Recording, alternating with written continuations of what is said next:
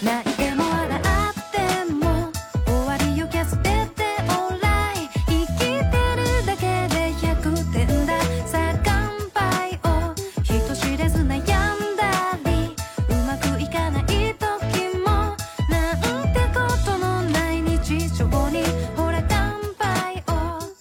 家好，这里是合同打扰了，我是莎拉。我是汤姆，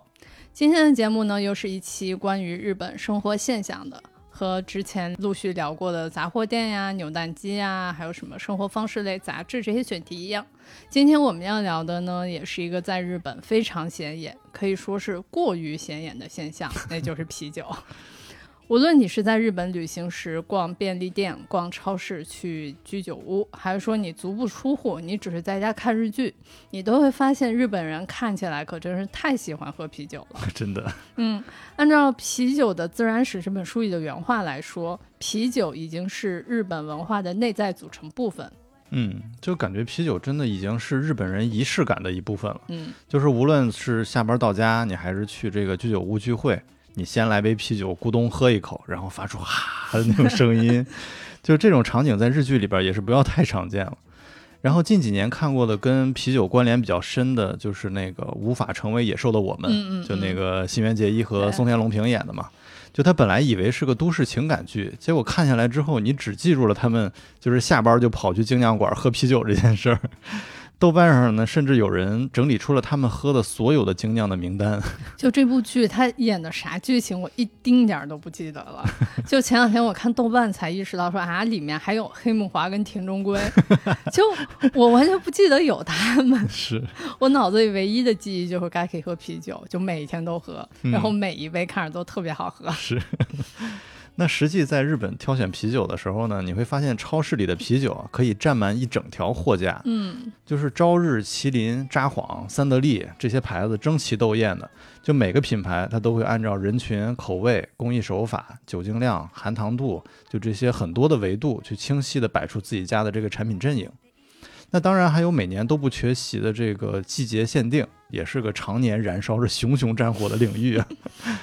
那先抛开精酿不说啊，就是这些日常啤酒的产品丰富度上，比咱们国内啤酒还是高不少的。而且跟日本同类的罐装酒精饮料相比，比如说和乐怡这种，嗯，就是酒啤酒的这个价格啊，它明显高出去一大截。这个“争奇斗艳”这个词用来形容日本啤酒的卷，真的太合适了。不过，既然要说到这儿的话，通某哥，你个人会有什么特别偏好的品牌或者品种吗？嗯，我个人其实不太算是啤酒的受众，就是除了偶尔会喝点精酿，那我日常都是 Sava 呀、什么 Highball 那一挂的。嗯嗯嗯，嗯，然后和乐怡的小甜水可以喝一喝。不过今年有点倾向于麒麟的那个淡丽啤酒，就是初衷也不是奔着它的那个减糖啊、零嘌呤那些噱头去的，真的吗？单纯只是觉得它口感比较清爽，就很适合我们这个刚过去的夏天，然后也很适合拿来做调酒。嗯，味道它不会太重，然后不会抢风头，而且罐子很好看。嗯，就是看着特别有清新。对，不过要说起来的话，其实我个人对于啤酒基本上是人菜瘾大。我每次去日本逛超市的话，其实最主要就是看，嗯都花好多时间去看它每一个不同品牌的那个包装设计，还有那些奇怪的黑科技的卖点。嗯，我就光看就觉得特别高兴。嗯，就怎么能有那么多好看的瓶瓶罐罐，对吧？但其实真的要喝的时候，其实也喝不出个所以然来，嗯就主打一个瞎喝瞎高兴。不过要这么说的话，咱们就是两个不咋会喝啤酒的人来聊啤酒，硬聊。太放肆了。不过咱们做这个题目的初心呢，其实也只是想说去尝试解析一下这个现象是如何养成的嘛。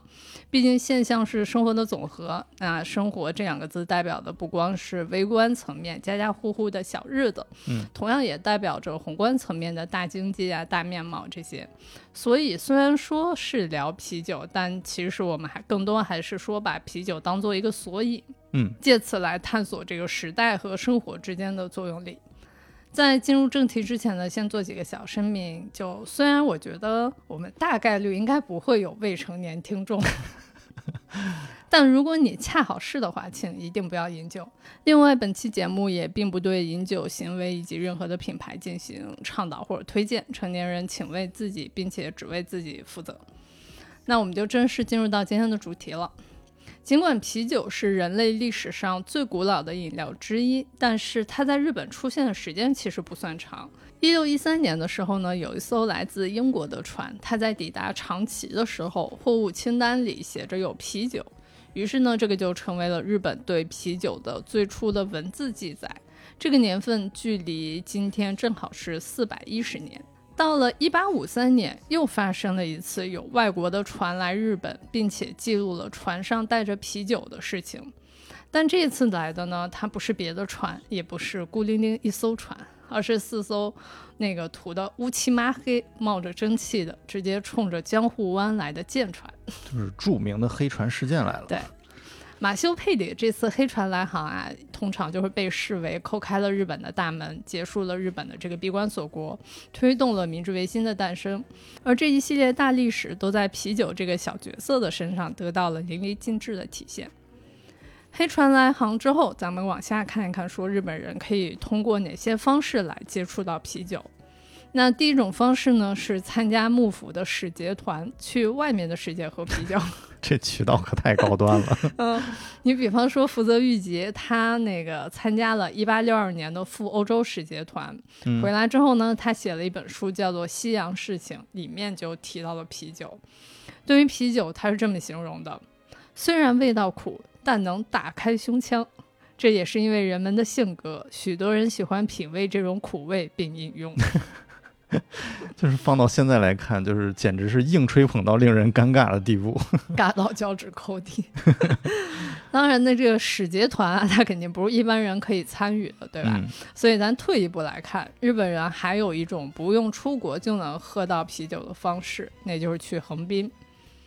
因为一八五九年横滨港开港之后呢，这个啤酒就开始大量进口。虽然当时的主要饮用者当然还是外国人，但其中也会不乏一些喜欢尝鲜的日本人。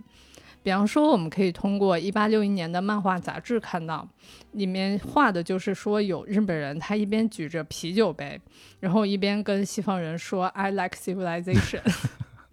就是这个日本人的穿着呢，他看起来又像武士，然后那个衣服上又有点想要模仿西洋的样子，嗯，就整个画面看着都非常的滑稽。嗯，就听着从穿着到生活方式都十分的混搭，嗯，就算是幕末时期那种混乱和动荡的一种直观体现了。嗯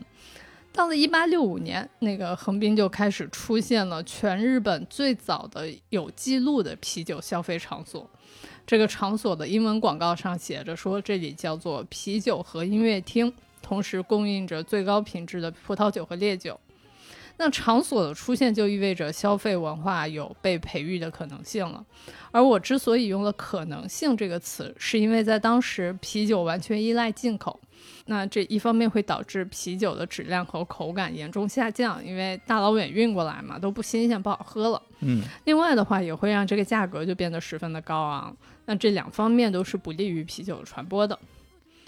眼看着进口这条路行不通，那接下来就得往产业发展上走。到了明治初期呢，横滨一带就开始出现了，陆续出现了一些由外国人开设的酿酒厂。其中最值得被记住的一个酿酒厂叫做 Spring Valley，因为它生产出的产品被视为日本第一款可以持续酿造的商业啤酒。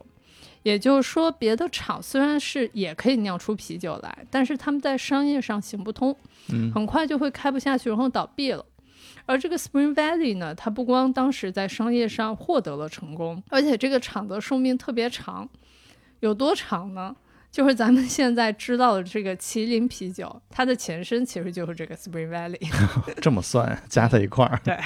那我跟莎拉最初被这个名字圈粉，还是因为京都的那个 Spring Valley Brewery，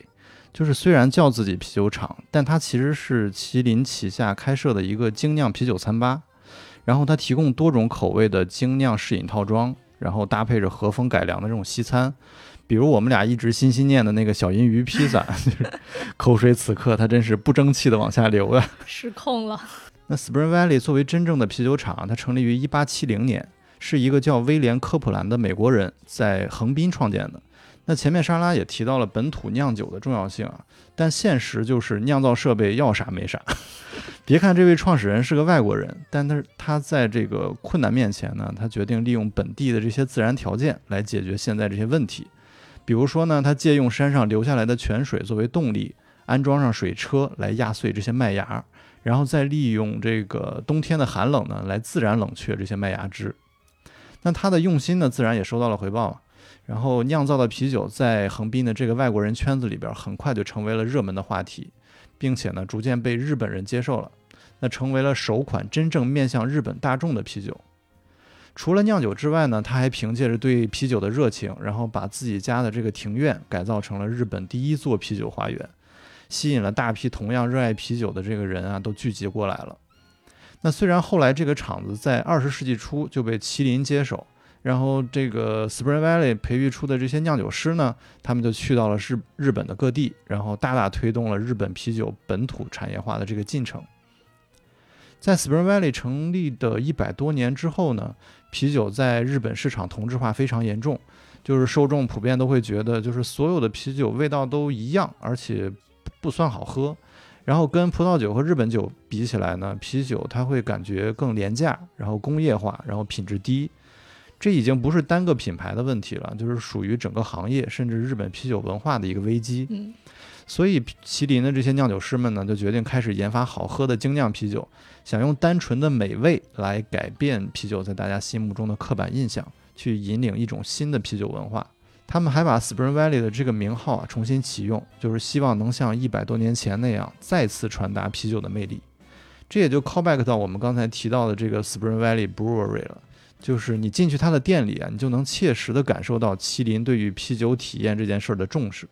就是从啤酒本身到配餐到服务环境，然后都在营造一种就是啤酒也可以用来好好品味的这么一种氛围。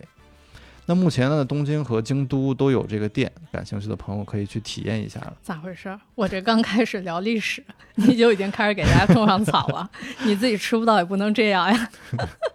那个听众朋友们，就是大家可以先把 Spring Valley 这个名字记下来，今后你要是去东京或者京都的话，可以去吃吃喝喝一下。然后记完之后呢，咱们还是得继续回到这个历史的海洋里。前面说了，这个外国人陆续在日本尝试开设酿酒厂的这个时间段呢，就是日正处于日本的明治维新时期。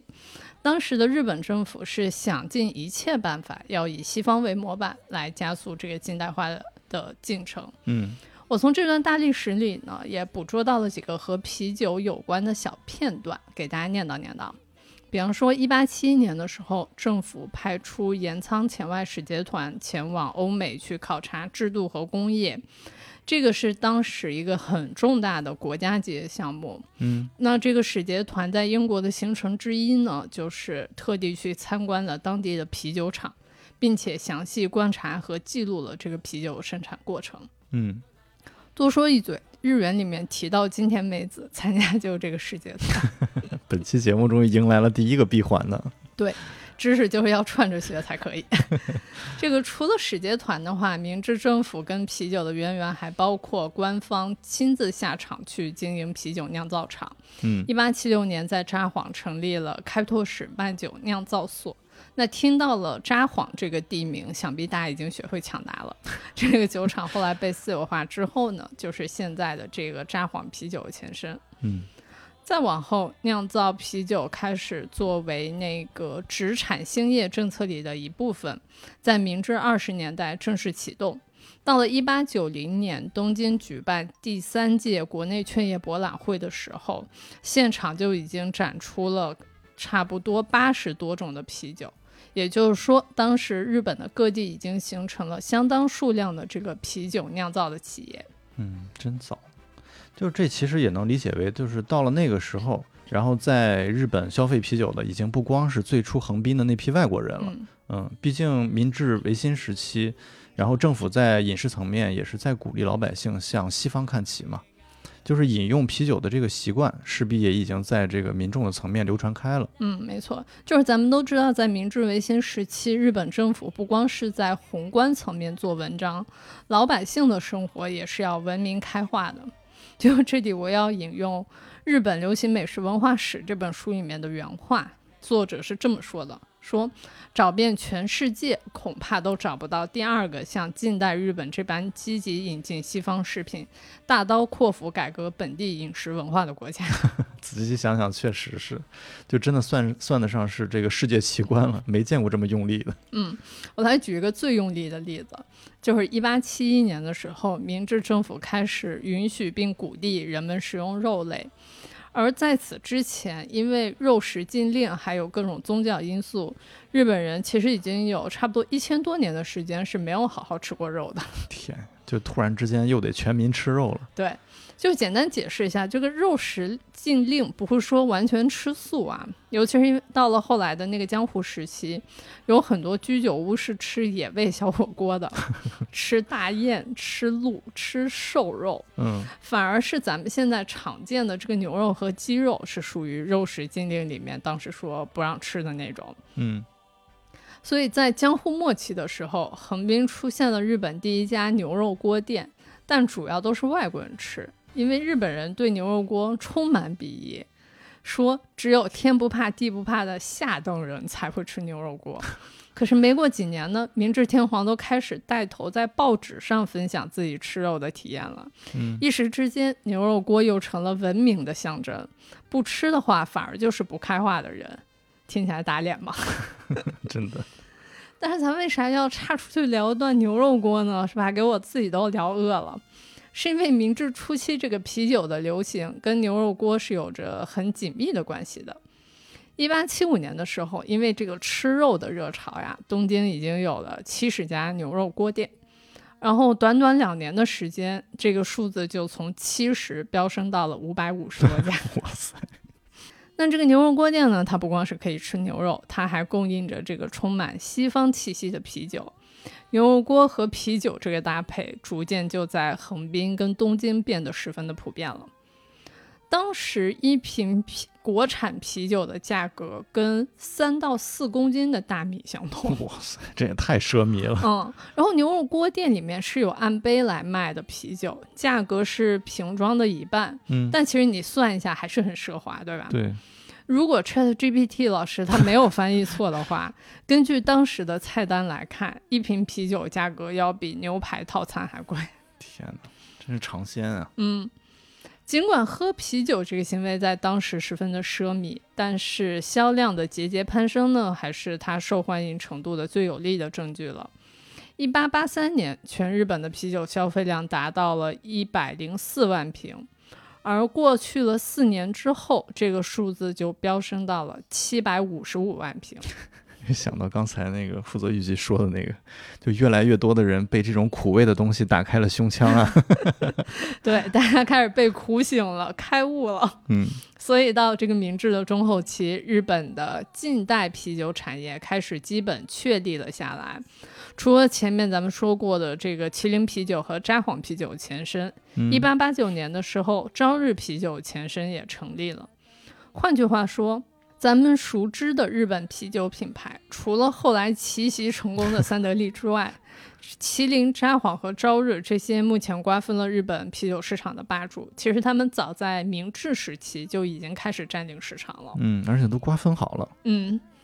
到了明治时代的后中后期，除了餐饮业这个消费场景之外，还有一些很有意思的产业发展助力。比方说，铁路网的建设就促进了啤酒的运输和传播，因为在此之前，啤酒的运输只能靠马来拉，就是马累得要死，也运不了多少啤酒。但是有了铁路之后呢，不光横滨啊、东京、大阪这样的大城市能喝到啤酒，很多地方上的人也开始有机会接触到这种新鲜的东西。嗯，铁路的存在不光促进了啤酒的运输，那火车本身也成了饮用啤酒的场所之一。当时除了在车站休息室里可以买到啤酒之外，一九零零年关西铁道开始进行了列车上的贩售，那这个商品目录里呢就有啤酒。突然脑补出了那个啤酒、饮料、矿泉水那种叫卖声，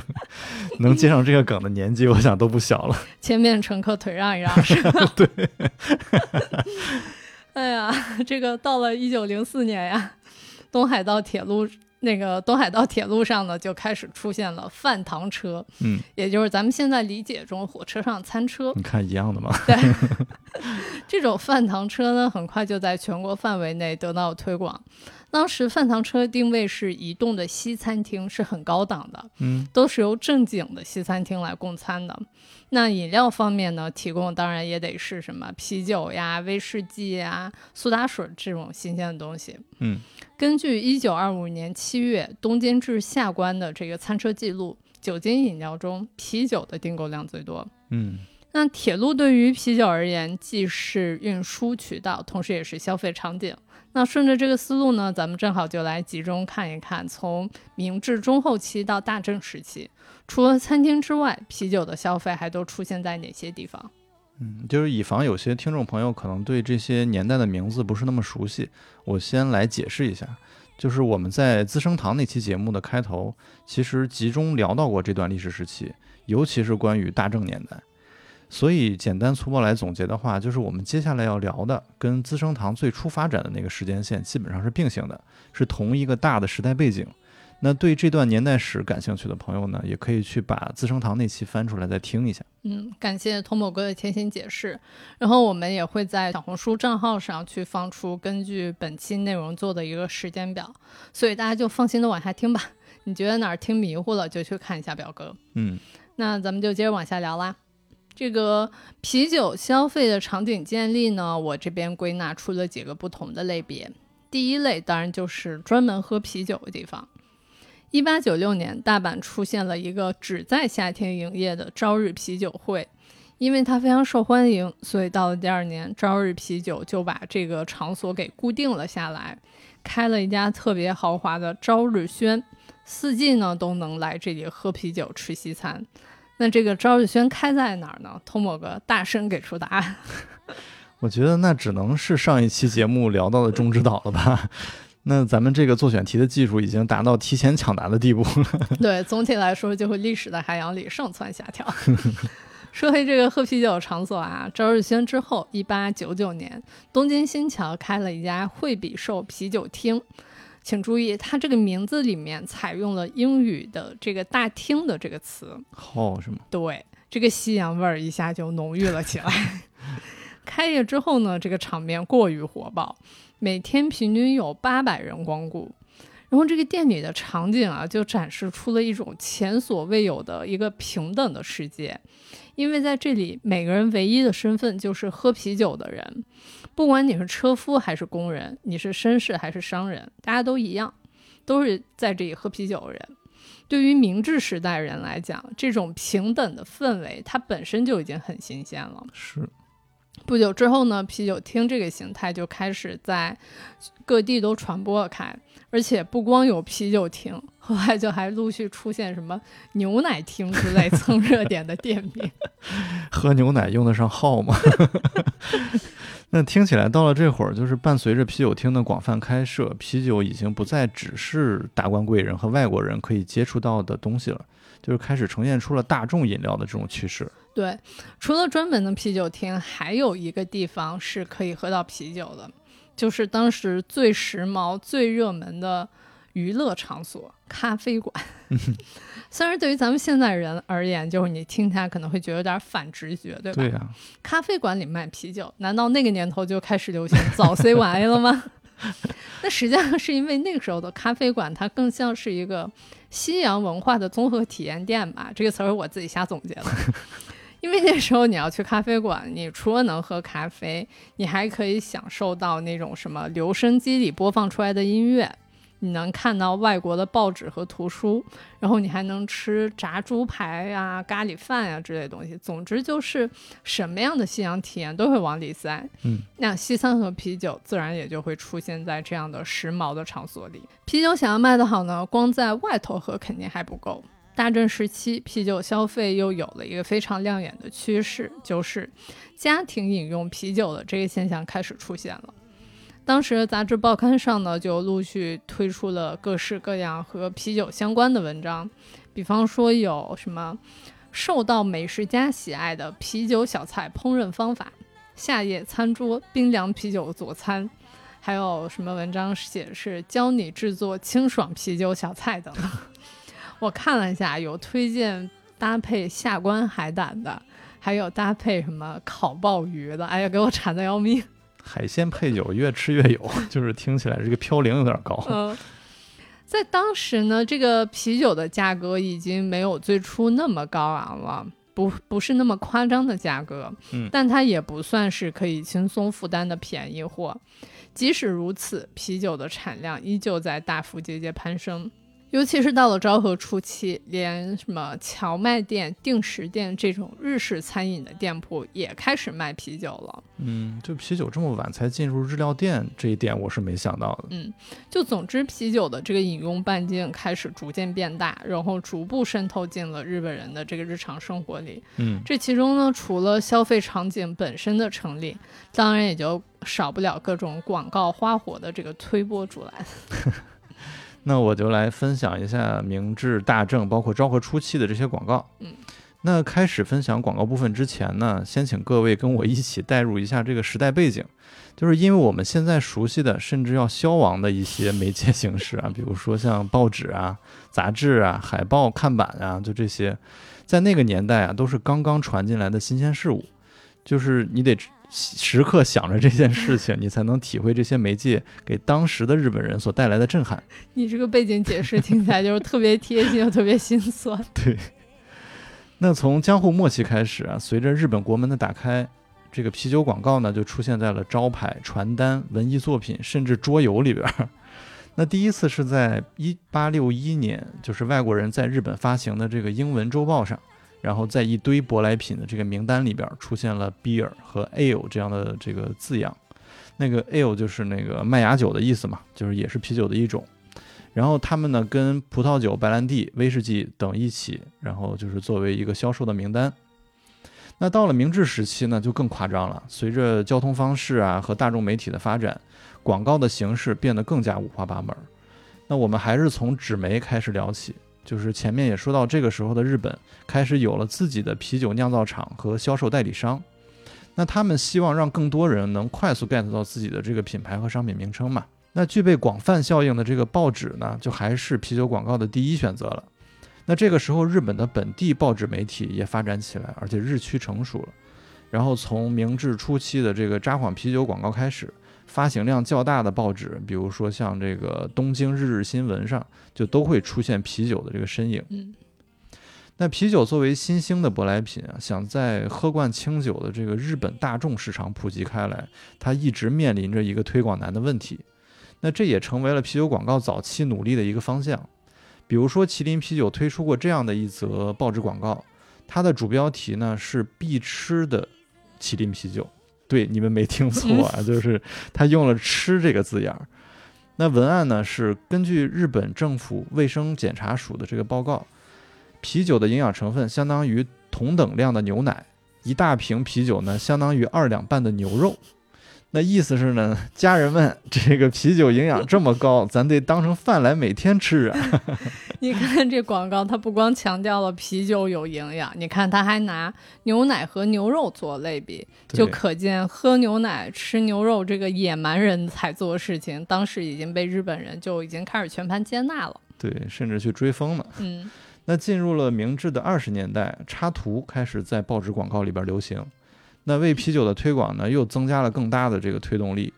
比如一八九零年，这个麒麟啤酒在东京日日新闻上发布的一则广告，呃，这个插图呢画了一个男人以啤酒桶做讲台，然后拿着啤酒瓶做话筒，他正在慷慨激昂的致辞。然后背后的这个招牌上呢，大大的写着演讲的题目就是麒麟啤酒。这个广告文案呢，真的就是一篇漫长的演讲稿，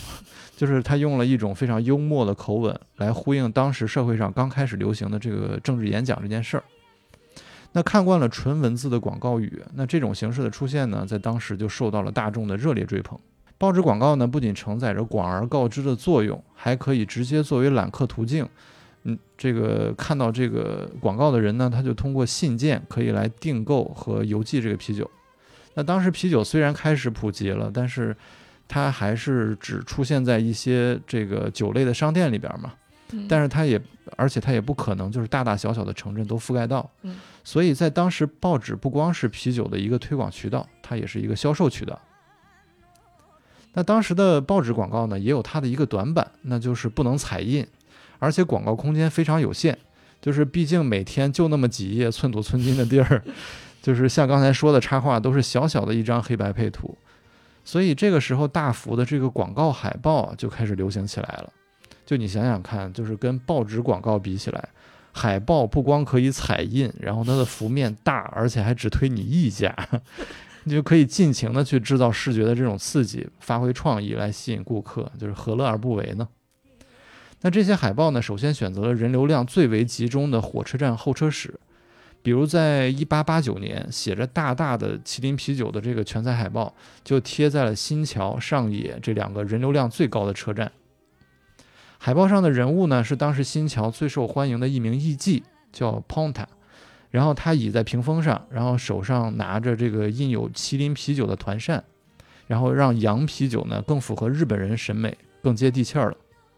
也会吸引那些看到海报的上班族啊，直接出站就可以去新桥的酒厂里边喝一杯。当然呢，附近的店家当时也都签好约了，已经准备好了麒麟啤酒等着你来，绝对不会让你白看这个广告，是吧？看完之后眼馋了，立刻就能喝。直接 walking。对，那这个时候呢，是日本的这个车站候车室里边刚开始允许张贴广告。到了第二年呢，全国的主要车站已经布满啤酒广告了。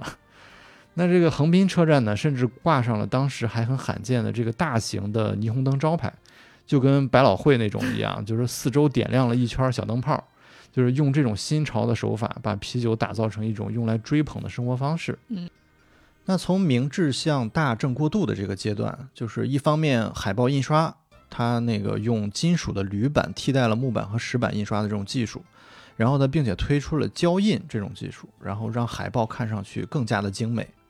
那另一方面呢，明治年间的这个广告行业主流，俗称广告三品，就是化妆品、药品和出版品。然后在大正时代呢，开始被酒啊、饮料、糖果、调味品这些快消品取代了。嗯那其中尤其以这个啤酒广告精致出众的这种美感获得了极高的人气。它一张海报呢，甚至还能拿来卖，居然还能炒到五到六日元一张，就是在那个年代是个非常惊人的数字了。它毕竟只是个海报呀，毕竟小林一三那会儿囤地才一日元一平呀。就是海报价格真的倒吸一口冷气。那大正初期，麒麟还邀请了商业的画家多田北屋来创造他的这些海报。虽然晃一看它还是美人图，但是他对于女性姿态的这种把握啊，就是无论西洋风还是穿着传统的和服，都传达出了一种自然亲切的氛围。就最重要的是，多田北屋他开始用商业设计的这个角度来考量构图，就是怎么才能让这个产品突出，而且不刻意。整个画面的元素呢，都得围绕着这个产品来创作。人物的动作呀、光影的这些色彩啊，都是用来衬托产品特质的。这也让他的作品呢，在一众的这个啤酒广告大战里边，就是脱颖而出。进入昭和初期之后呢，啤酒海报上的这个女性，更多的以这个短发还有夕阳的服饰出镜，那甚至出现了泳装、露背裙这种颇具争议的这种衣服了。那同时，男性呢也开始出现在海报里边。像他们会体现这种工厂的忙碌、下班后的聚会，还有这个假期打高尔夫，都能让这个上班族呢更能感同身受，也给了啤酒就是更多饮用场景的这种可能性。嗯，嗯，就比如说你上上班的时候也可以偷着喝一口，下班可以喝，放假也可以喝。这就给你 种草嘛，教你怎么教你怎么能喝的更那个更有花样。对，就是我最喜欢的呢，也是这个阶段的海报，就是多田北屋在二十世纪二十到三十年代创作的。那这个时候的海报呢，已经不再是单纯的场景了，就是它会通过这种时尚优雅的这种配色啊，还有平面设计的手法，打造出一种现在看也毫不过时的艺术感。我知道这种美它很难靠语言来形容，所以我们会在小红书里边放一批它的海报，供大家课后补习吧。大家一起欣赏一下天价海报。那大正末期，杂志就开始兴起了，杂志的广告呢也变得重要了起来。啤酒公司也瞄准了一些价格低廉、受众更广的杂志来推广自己的商品，比如说讲谈社发行量超过一百五十万册的这个《King》杂志，它一册只需要五十钱。就是虽然那个时候的啤酒啊还是不算便宜，听着好像跟这个杂志的定位好像相差很远，但是架不住这个杂志的受众面广呀。就是跟前面提到的，就是喝啤酒当饭吃的这个宣传一样，就是啤酒它正是需要这样大规模的流量和人群基础，然后才能去推广自己的文化，让啤酒在这个大众生活中才能真正的成为常态，这样才有可能让啤酒的销量足够高，而且能够稳定下来。那明治到大正这个阶段的啤酒广告呢，除了纸媒之外，还做过很多不同形式的探索，比如负责这个直销麒麟啤酒的明治屋。他组建过一支鼓号队，就他曾经为了宣传这个麒麟啤酒的推出啊，他派了三四十名这乐手，穿着酒瓶形状的衣服，然后带着西洋刀，骑着马，敲锣打鼓，往返于这个横滨和东京之间。就是你靠马走的话，真的是这段路程还真的还挺长的。就成功勾起了大众对麒麟啤酒的这个好奇心，听起来特别的锣鼓喧天，就差鞭炮齐鸣。没准也有，没准也有。那运送啤酒的这个交通工具啊，在当时也是被视为这个行走的广告牌。最早的马车上就被放上了大大的 logo，就成为了啤酒运输广告的一个早期范例了。而上面提到的这家明治屋呢，在一九零九年，就是那个汽车还非常罕见的年代。他从苏格兰进口了一辆汽车，并且改造成了专门的广告用车。他非常秀的在这个警视厅把这辆车注册为一号，并且把自己命名为 Number One Automobile。那不仅印上了大大的麒麟 logo 啊，他把整个车身都定做成了酒瓶的形状，太秀了。那效果肯定也可想而知嘛，就是每当这辆车出现在这个城市的闹市区的时候，它就会被看热闹的人围的这个水泄不通。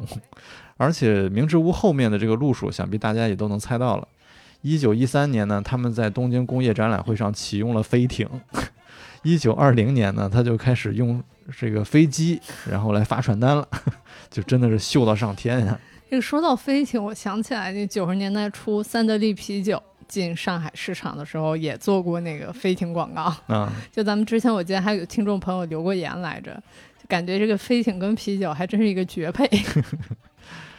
我只能说这个麒麟摊上明治屋啊，确实也算是他的福分了，因为明治屋真的是早年间罕见的这种营销鬼才。比如说这个冬天是啤酒行业众所周知的一个淡季嘛，而这个明治屋呢，偏偏反其道而行之。它每年圣诞期间啊，它都会放一提这个麒麟啤酒在店铺的这个圣诞陈列里边。他反复的给客户洗脑，就是啤酒才是这个年末送礼的理想选择。而麒麟啤酒呢，干脆就针对这种促销方式，它用深色的麦芽作为原料，就酿造出一款颜色和味道都很浓郁的黑啤。然后它主打就是冬季饮用的专属啤酒。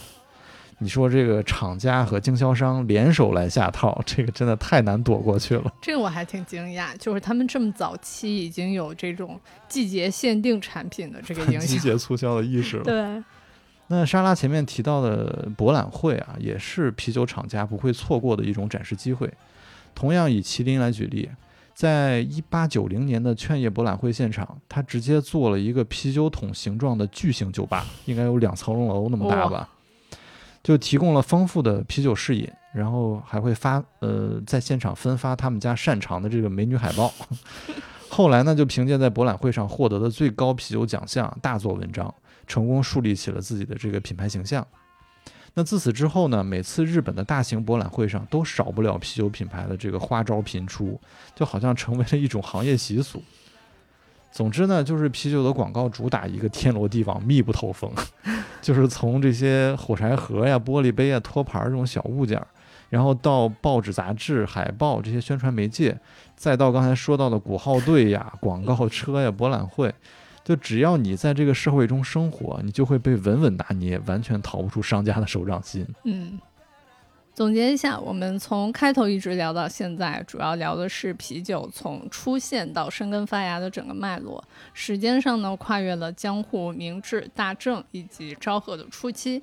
接下来，我们的重点将会放在从战后到经济高速增长期的这一段时间里，来看看啤酒发展的第二个大阶段。如果说在昭和初期饮用啤酒这件事在日本已经打下了初步的基础，从产业到产品再到营销的这个底子都已经打好了，那我们接下来要看的就是战后这个啤酒如何一步步彻底融入了所有人的日常生活。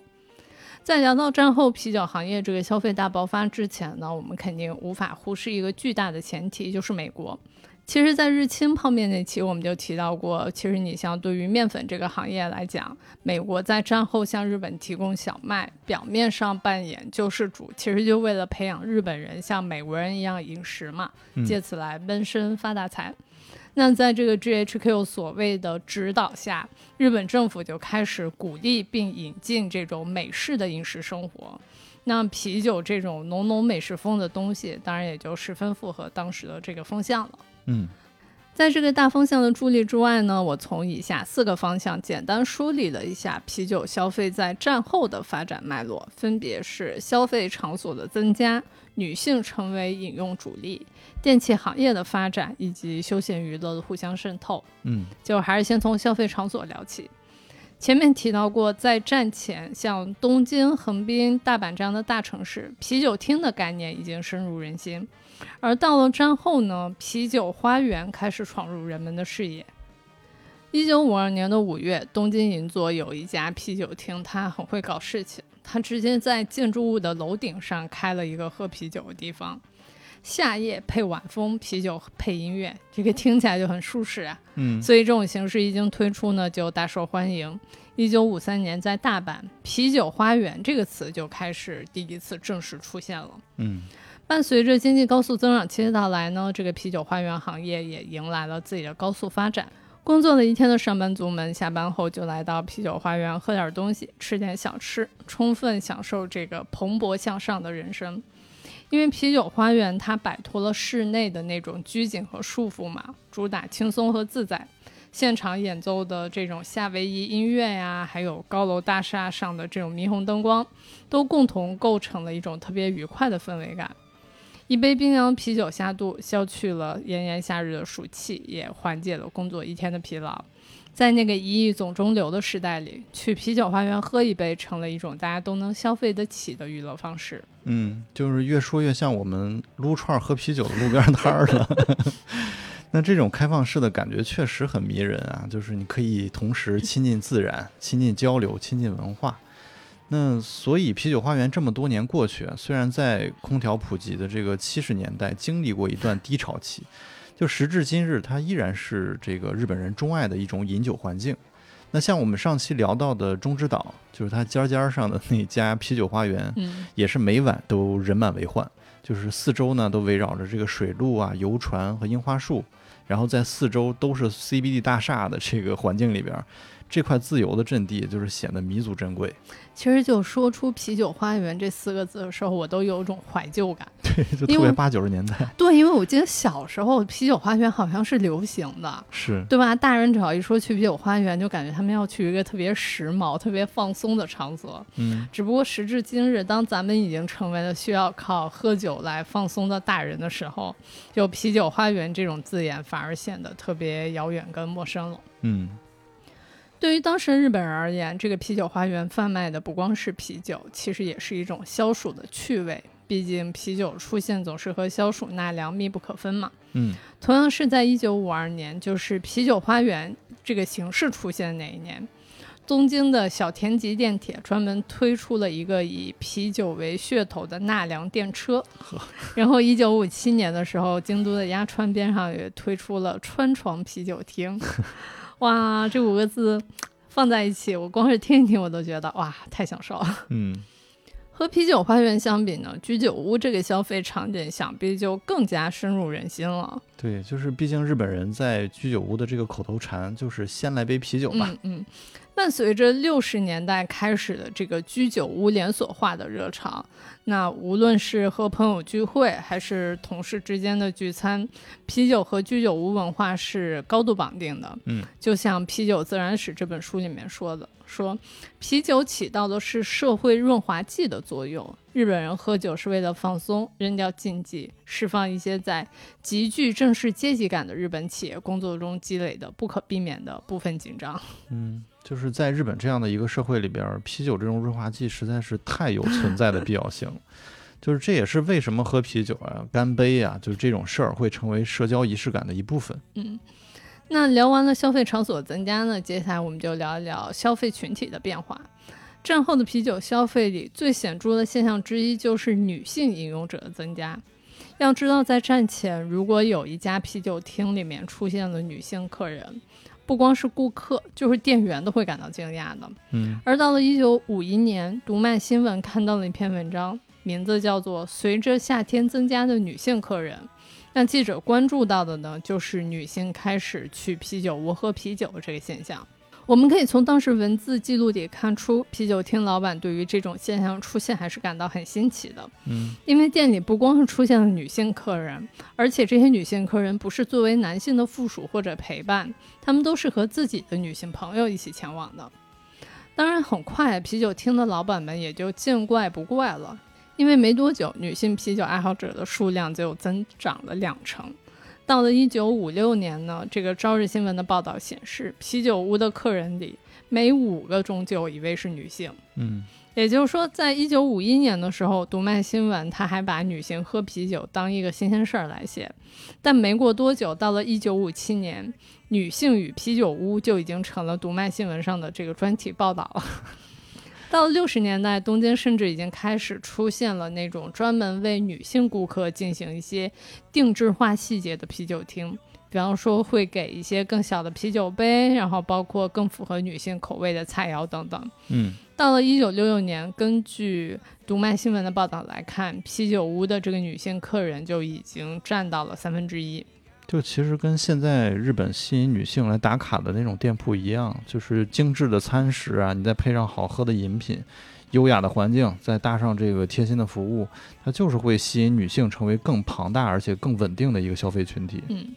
在播报完以上这些过期新闻后，相信大家不难感受到五十年代的这个日本啤酒行业发展里，女性饮用者是一个显著的增量。这个现象呢，它在线下场所变得非常显眼。嗯同时也成为了这种被媒体捕捉到并且持续跟踪报道的一种社会趋势了。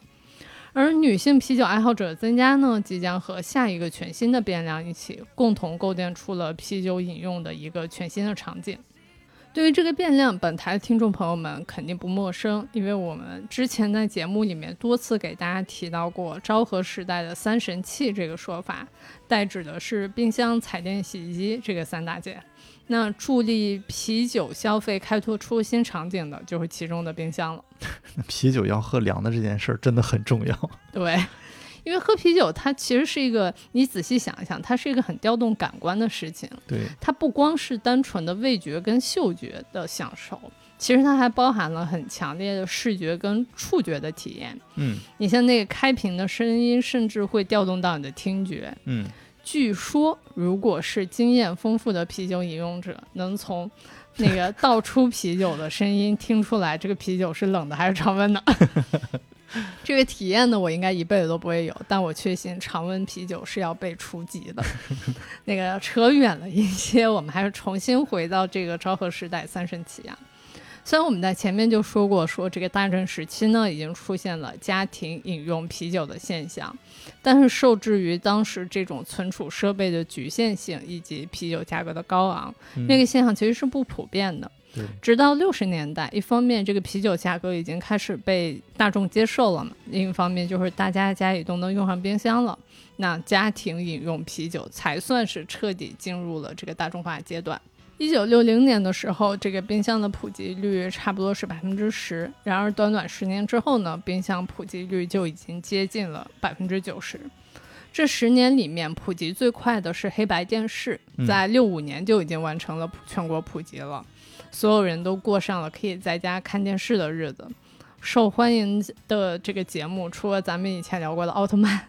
还包括一些什么体育赛事的转播啊什么的。嗯所以在家一边看比赛一边喝啤酒，就开始逐渐成了再自然不过的事情。那个时期那种冰箱广告，甚至就会直接用那种装有啤酒的冰箱的照片来做广告。用现在的话术来讲，就是这种广告策略不就是种草生活方式类场景吗？对，是这个画面，没错。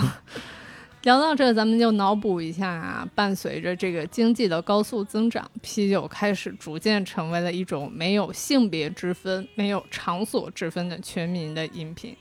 男男女女都喜欢喝，在家里头、在外头都能喝到，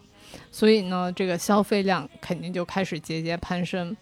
这个啤酒的销量不仅在五九年的时候已经超过了清酒的销量。六零年的夏天，更是因为啤酒引发了花生价格暴涨事件。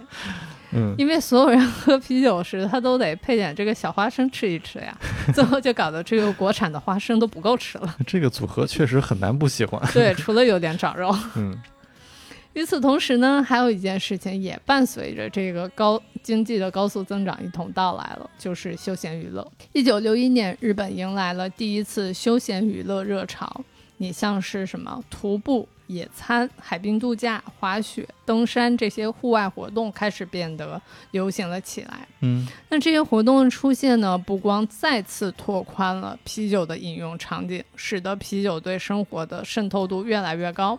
同时也对啤酒行业的整体起到了一个推进的作用。你比方说罐装啤酒这种东西的出现，很大程度上就是为了迎合这股休闲热潮。毕竟你想一想，背着大玻璃瓶去登山，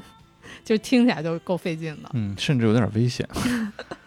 随着这个消费者喝啤酒的量变得越来越大，消费的场景也变得越来越多元，那各大啤酒厂商不整点花活，那肯定是不行的了。所以接下来呢，咱们就可以看看，在这个时期，各大啤酒厂商是怎么来卷营销和卷产品的。对，那战后这个阶段的广告啊，跟三得利那期介绍的演变过程就非常类似了。就经历了战后的复苏之后呢，然后在五十年代的啤酒广告海报中，然后摄影照片开始取代了原来的画作，越来越多的演员和名人出现在这上面。那朝日呢，就是最早启用女演员的品牌。呃，他当时选择的这个山本富士子等女演员呢，在广告里边大受欢迎。那随着电视的出现啊，广告明星的池子从之前清一色的这个电影演员，然后扩称为像这个歌手、然后体育选手、文化名人等组成的这个庞大的一个群体。那电视上的视频广告呢，也一举跃升为整个广告策略的核心，像之前的这些报纸啊、杂志、海报都成了配角。那加上洗脑能力 max 的这个电视广告之后啊，这个传播矩阵也是显得更加牢不可破了。然后你再脑补一下，当时家里都用上冰箱了，然后你这个电视上播着这个啤酒广告是吧？嗯你，看完之后还不赶紧买点放冰箱里，多么完美的闭环！对，太完美了。那到了上世纪六七十年代，随着电视在千家万户中的普及，这个啤酒广告创造了多个流行的词汇。比如说，在这个三船敏郎代言的札幌啤酒广告里边，这个广告全程没有台词，没有出现瓶身，没有出现 logo，只有这个三船敏郎自己默默展现着这个硬汉的特质，并且用他书法的这种形式展示了一个文案，就是男人默默自酌的这个札幌啤酒。呃，现在听起来是不是爹味儿十足？那其实这是因为当时的这个札幌啤酒，它口感偏清爽和柔和，常常被认为是略带女性特色的，所以他想通过这个广告啊来吸引男性群体。那整件事儿呢，放到现在可能会分分钟就被骂上热搜了。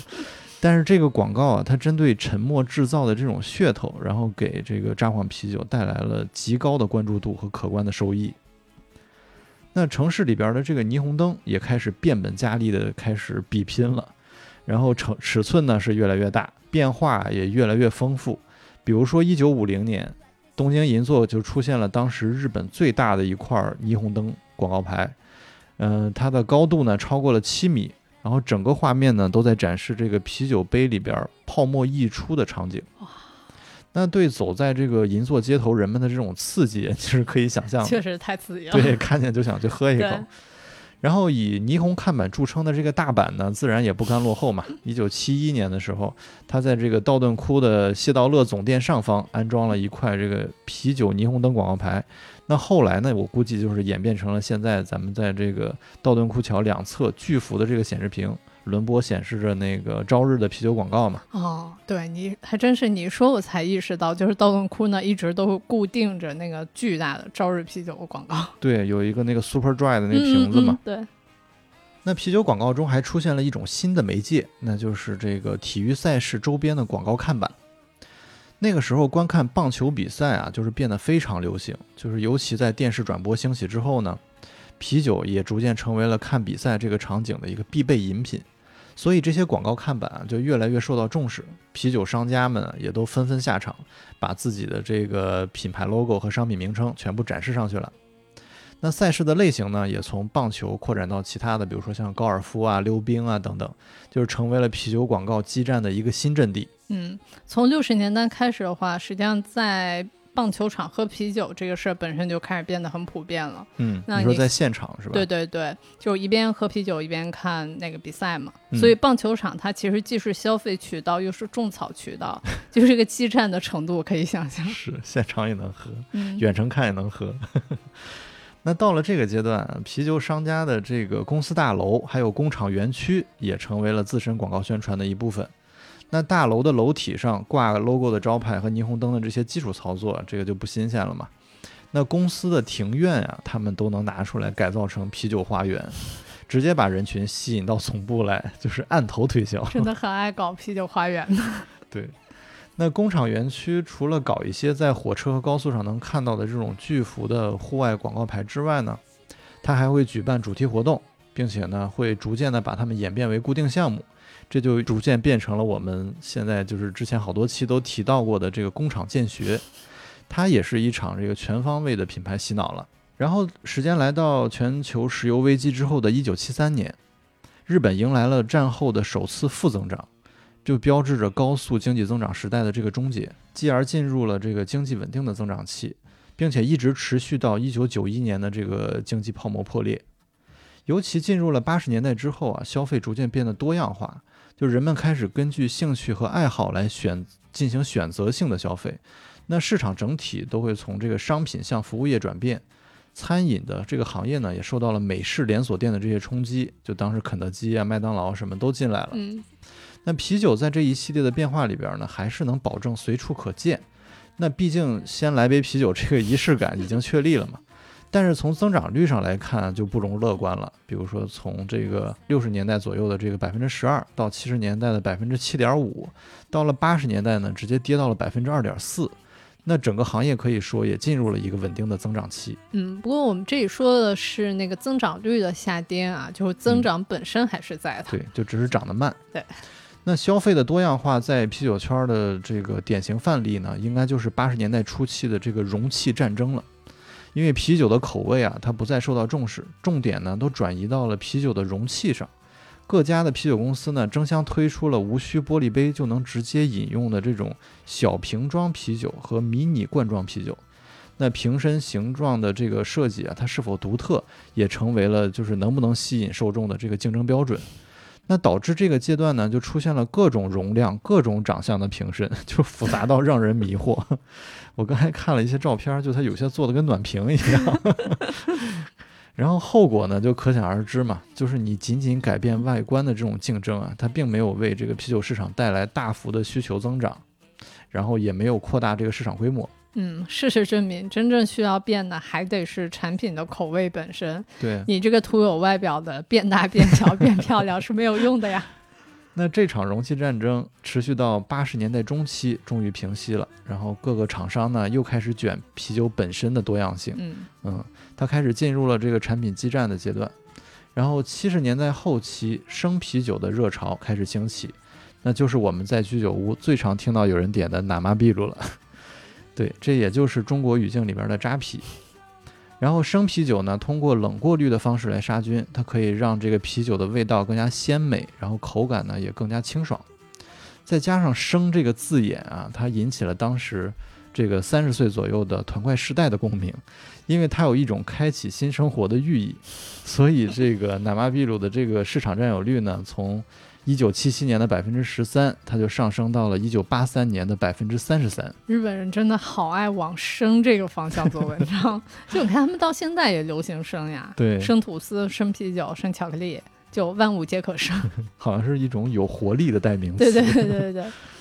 那到了一九八零年代后期啊，就是这个斗赖，就是干啤酒类型的这个啤酒呢，风靡一时。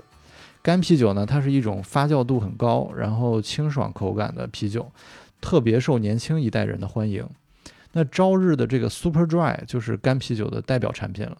鼎盛时期呢，销量接近两亿箱，然后仅一个品牌就占据了日本啤酒这个市场的三成的份额，然后直接把麒麟从蝉联多年的这个冠军宝座上直接给干下来了。看来还是卷产品有用。对那九十年代初的这个经济泡沫破灭之后呢，呃，日本也随之进入了漫长的这个经济低迷，然后人们开始在寻找低价日用品的同时呢，然后也不惜去投资符合自己生活方式的这种产品和服务，就是他同时追求低价，然后又追求高品质的消费，就是这种消费行为，就是变得非常的普遍。但是在七零到九零这个阶段啊，啤酒行业靠生啤、干啤以及后续的一些丰富的新品种，它 hold 住了市场，还有经济的这种下行。尤其九零年推出的这个麒麟一番炸，然后还有九四年就是推出的更少麦芽、更低价格的发泡酒。我们最开始提到那个麒麟蛋力，对它也是这个发泡酒的一种。就是这这些啤酒的新品种啊，都受到了广大酒友的热烈欢迎。再加上了九四年呢，它是极端炎热天气的一年，所以它就让啤酒行业在泡沫破灭之后的这个低迷时期，销售量还创下了历史新高。那为了能满足多样化的消费者的口味，那各大啤酒公司还在不断开发新的产品，比如说减糖、低热量，然后低酒精，甚至无酒精，然后按地域，然后按季节分门别类。我记得他不是还出过一个什么各个都道府县所有的那个嗯啤酒吗？对对对对对对，就类似 SVB 这种更加注重品质感的精酿产品线呢，也被纳入了进来。那除了这些大厂之外啊，就是泡沫以后啊，政府为了刺激这个啤酒产量，然后也开放了民间的酿酒限制。然后顶峰时期呢，全日本有三百家自酿的酒厂，大大提高了这个啤酒行业的丰富程度，然后让啤酒文化呢也能更深入到日本的各地。嗯，就相当于整个行业都更精进一步，就是大家开始喝，在喝这个事情上变得更深入了嘛。对，那这个时间段的啤酒广告离我们比较近了，而且跟上个期段它区别也不是很大，所以嗯我就不再赘述了。简单来说呢，就是啤酒已经在日本人的生活中极度的日常化了，所以即使行业下滑，那那个啤酒广告呢，还是拥有庞大的群众基础。如果哪个明星能拿到这个啤酒广告，是对他这个影响力的一种肯定，而且可以彰显他在这个代言界的地位。比如说代言麒麟的这个满岛光、芥雅人，这个阿拉喜兰，然后朝日的新垣结衣，札幌的这个欺负木聪、北野武，你说哪一个不是业界的顶流啊？你说到底该选哪个牌子呢？哎呀，那在我们聊完了这么这么这么多的啤酒之后呢，咱们也差不多该到尾声啦。在进入今天尾声之前，我想小小的偏离一下本期的主角，我想分享一个在我在京都喝茶的经历。就之前我去过京都的一个厅屋里的那种茶室，反正就是采用那种什么板前的形式，然后有职人当当着你的面来泡茶那种。嗯，就当时让我印象最深刻的不是茶本身了，而是我突然意识到说，在京都，在这样一个地方喝茶这两个字的背后，其实是有一整条清晰可见的产业链的。就从我坐下来到我喝上茶，我全程陆续看到和接触到的东西有擦手的布艺手帕、放手帕的竹架子、喝冷水的玻璃杯、装茶叶的小壶，然后就是这个茶叶，然后煮水的铁壶、泡茶的陶器、喝茶的杯子，然后装水的陶壶。然后喝这个茶呢，它还有给你配一个红豆麻薯嘛。那端上来的时候给你用的是一个漆器的托盘，然后红豆麻薯里这个红豆麻薯上撒的粉，吃麻薯用的什么餐具啊，所有所有东西，嗯，就你想一想，后来我意识到说这些大大小小的东西，其实少了其中一样，或者说其中任何一样东西是那种有所敷衍的，都无法构成当时那种特别特别京都的感觉。嗯。就这个例子虽然跟啤酒本身毫无关系，但是我在做这期节目的功课的时候，其实我脑子里面却就是老是在想到这个片段，因为这次喝茶的经历，它让我体会到说，一个事儿能做到什么样的程度，其实它是一个全链条的事情。就正因为是在京都，链条上的每一个环节都能找到对应的人来提供对应的产品。每一个人既是各自领域的这个独立个体，同时又能被喝茶这个主轴给串联在一起。所以，不管是种红豆的，还是捏陶壶的，只要这个链条上的每一个环节都好，那这次喝茶的这个体验自然而然也就会好。在我看来，我们今天聊的这个啤酒其实是同样的道理。当我们说日本人爱喝啤酒的时候，说的并不是说别的地方的人不爱喝啤酒，而是指的说这个事情它之所以能成为一个显性的现象，背后其实也是有着一条类似的链条。嗯，对于啤酒这个链条而言，大时代和消费者相互嵌套，那消费者和生产商之间又是相互嵌套。时代能为消费做的只是创造出一个契机。而真的能让这个消费习惯从流行风尚沉淀为国民现象的，靠的还得是参与者们这种反反复复的卷产品、卷传播，持续不断的从所有的方向来抓住消费者。品牌之间虽然是独立和竞争的关系，但其实更重要的还得是共同形成一种这个超越品牌的品类的合力。就大家真的是只有一起形成一个链条，才能一起穿越时间的周期。嗯，尽管现如今这个日本的啤酒市场确实处于下滑期，但我相信通过对历史脉络的梳理，我们每个人其实都能收获的是自己的理解和顿悟。嗯，